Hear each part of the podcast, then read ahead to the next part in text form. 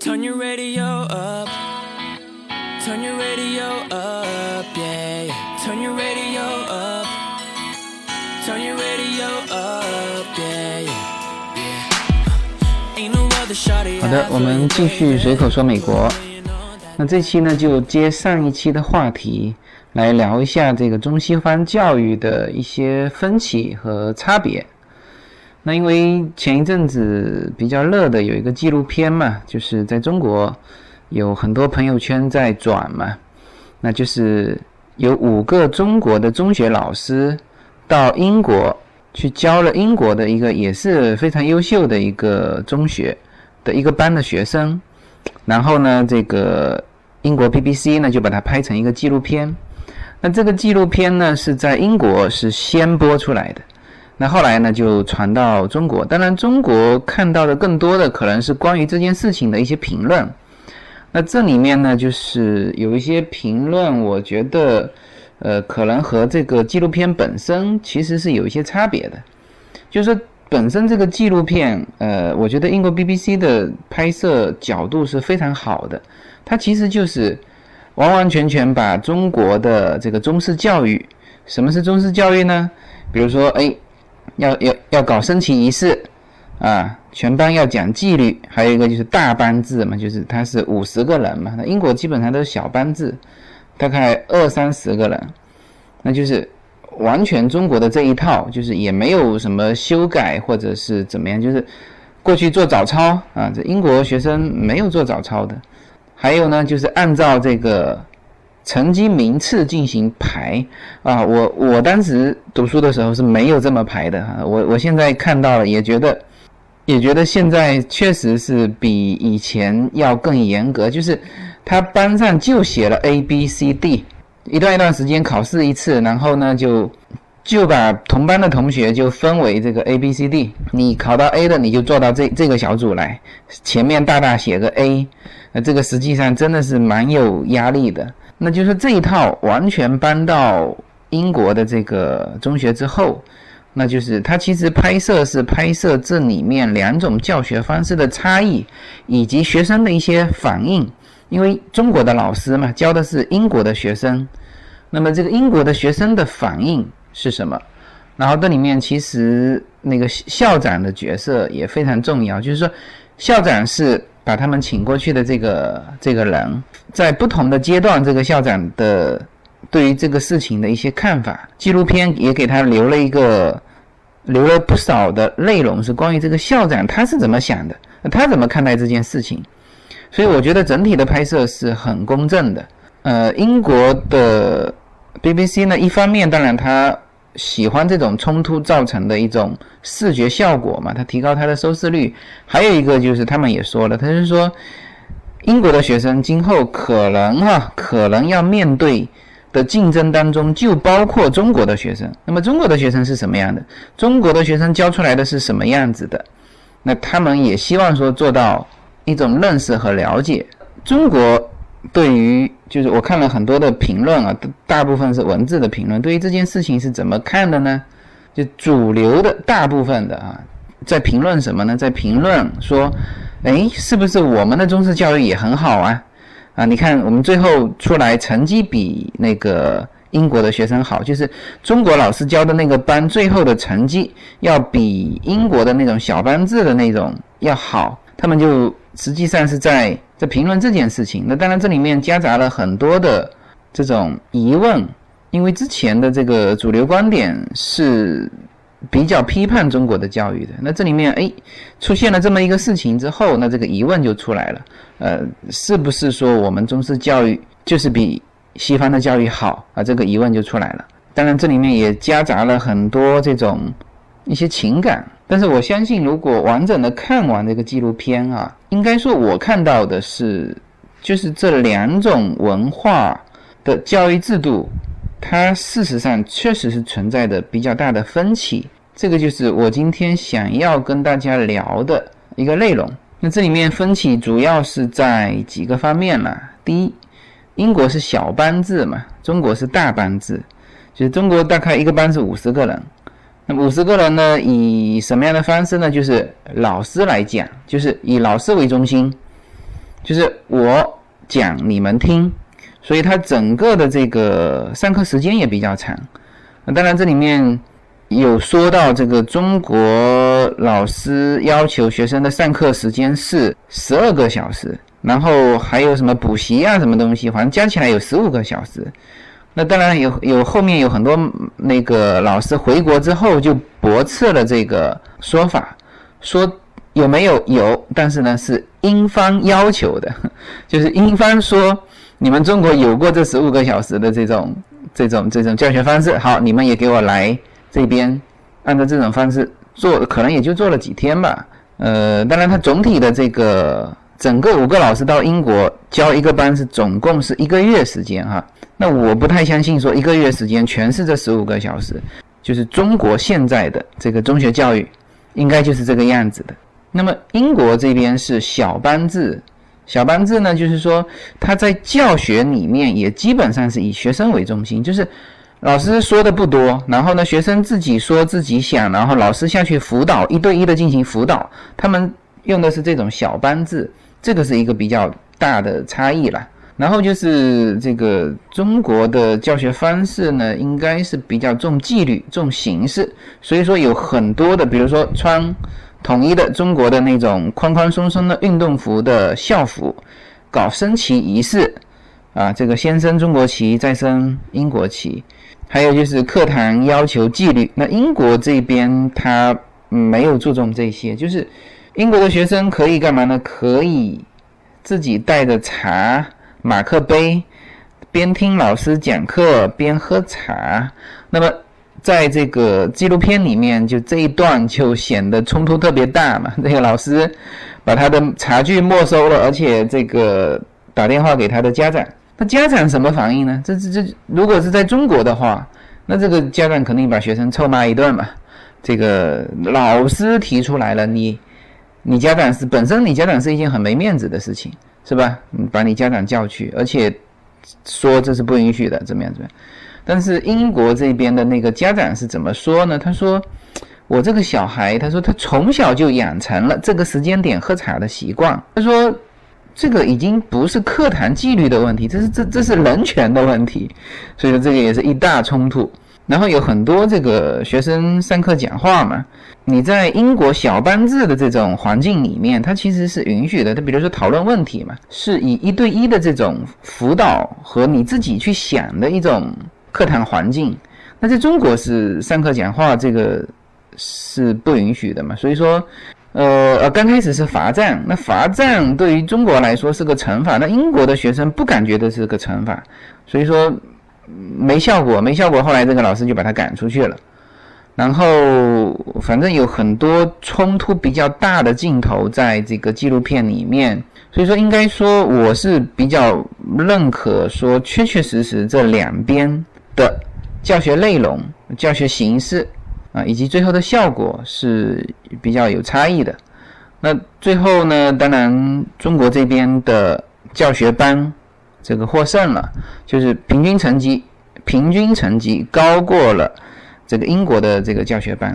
那这个当然是一件，也是也也本身应该说是一件比较难得的事情。当然这里面他用了一个方法，就是延长教学时间，可能。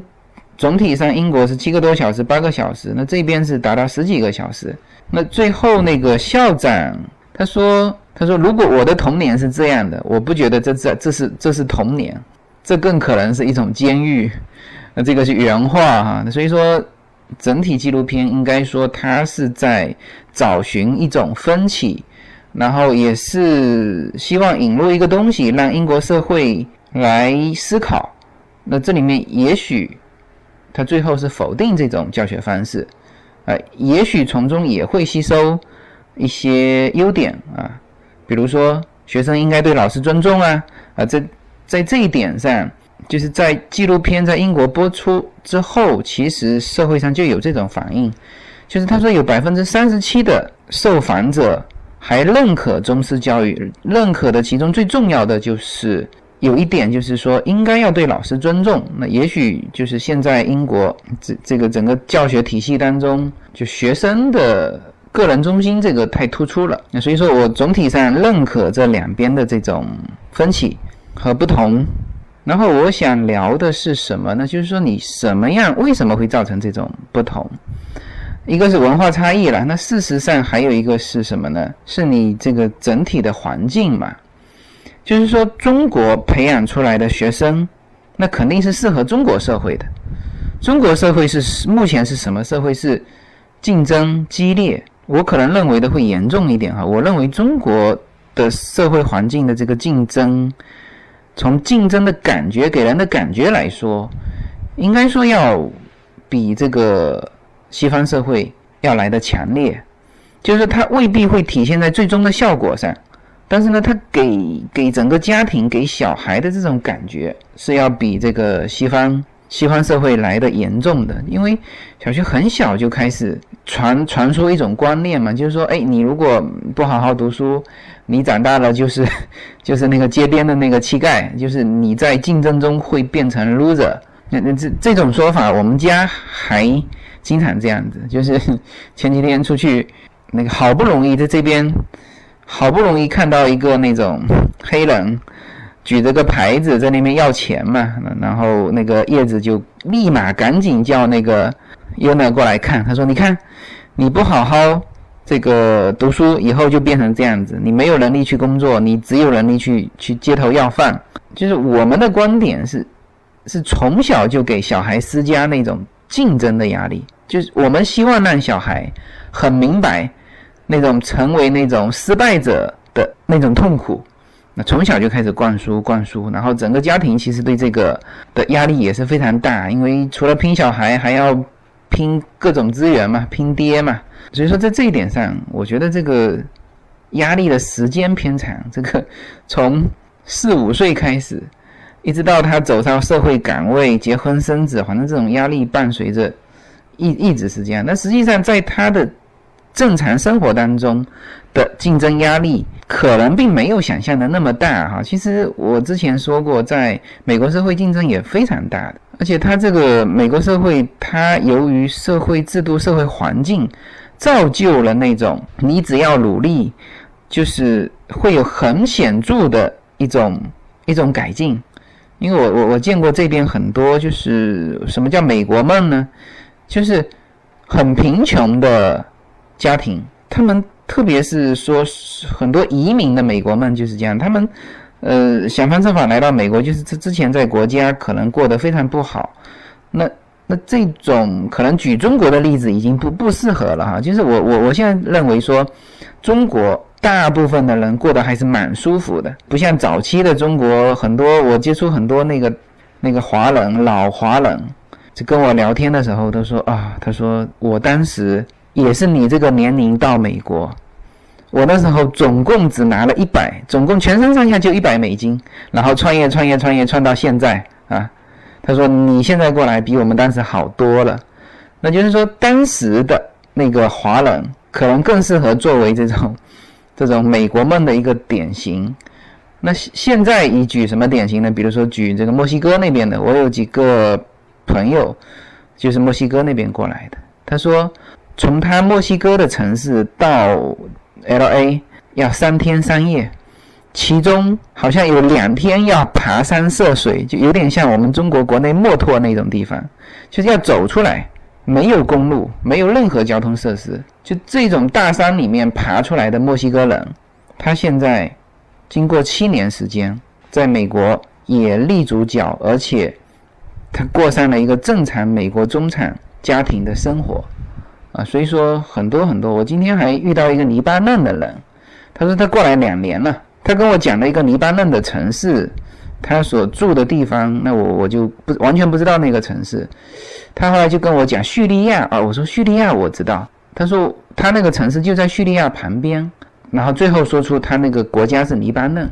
呃，我不知道为什么他一开始不讲黎巴嫩，他只是说他的那个城市。那黎巴嫩我们现在就是说遥远的记忆嘛，记得好像之前还在动乱嘛，他现在动乱不动乱就不太清楚。那我问他，我说现在到底？什么情况？我说这个叙利亚最近好像难民啊，有一个小孩不是有一张照片，这全世界引起反思，就是反思当时叙利亚的这场民主革命到底是不是正确的？我问他，我说黎巴嫩现在什么情况？他说黎巴嫩也整天战争啊。我说啊，我说他还，我说你黎巴嫩还在战争啊？他说是啊，啊他说现在是停火了，但是也许过几个月又开始打。我说哦，就是像这种国家过来到美国的人，这种新移民是很多的。所以说中国过来的新移民，别跟这些新移民竞争，你根本竞争不过的。人家是在战火中爬出来的，所以说你说美国社会竞争不大，美国社会竞争也很大。但是呢，就是说。你从美国的家庭来看，他不会那么早就给你灌输这种竞争特别残酷的东西，他会灌输更多美好的东西。呃，也许到了你该你自己去拼的时候，你自己自然而然就去拼了，但是不要从小去灌输。所以说，这个就是中国社会和西方社会这种教育、家庭教育文化上也是存在一种差别。没有什么能够阻挡你对自由的向往。人生是一段非常奇妙的旅程，我们常常不知道下一站会是怎样的风景。每个人的人生之旅都是完全不同的体验，经历过的无论起伏，无论得失，都是自己最珍贵的印记。大家好，这里是随口说美国。我是无限自由。大家现在除了可以收听我的音频节目之外，还可以登录我的微信公众号。呃，我公众号的名字是无限空间。大家可以在公众号中搜寻“无限空间”，然后呢，看到一个高高跳起的背影，那个就是我。也可以直接输入我公众号的号码。大写的 L 一二零一零零一一五，这样就可以找到我。那么在这个公众号中呢，有我曾经行走世界的一些照片啊，也有我自己的一些个人的感想，当然也有与随口说美国相关的很多的照片。大家可以进入公众号之后呢，在历史消息里面去搜寻。呃，一系列的文章、照片都在那里等待大家，欢迎关注，谢谢。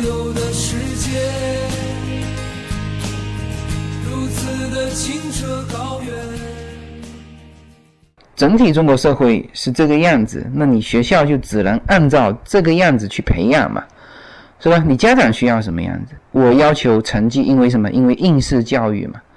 那那家长希望说，我这个学校培养出这种学生，或者社会需要我的学校培养出这种学生，那么自然而然这样教学的学校受欢迎，这样教学的老师受欢迎，那就自然而然就培养培养成这个样子了。那么西方是什么样子？西方整体的环境，它的这个社会是需要什么？那我觉得从我在这边的了解，我是觉得它其实。要比中国的，他这个这个社会需要的要比中国的高，什么呢？就是他需要优秀的人才。比如说我们这个今天叶子去剪理头发嘛，跟那个理发师聊了小孩教育这一方面的一些事，因为小孩子两个差不多，他也在我们呃 UNA 所在的那个学区上学，他那个小孩也是三岁到美国。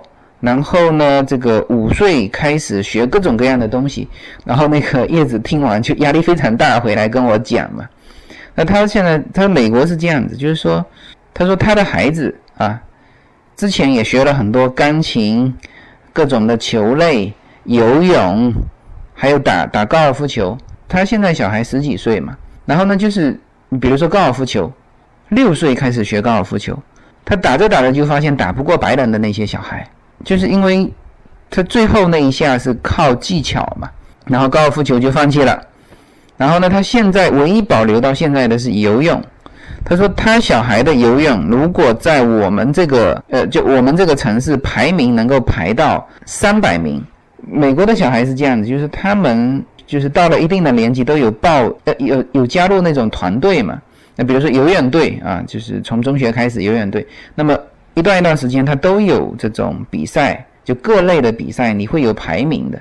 就你的排名如果是在三百名之内，他说美国所有的学校任他选。那么除了这种运动类的，还有各种的，就理科类的那种兴趣班，呃，就是各种也是各种团队啊，数学啊这种的，也是你如果排名排在多少，他就是获得的这个，像中国可能这仅仅是加分而已，你还得有一定的基础成绩，他美国不需要，就是说我只要排名在这个城市排名排三百名以内。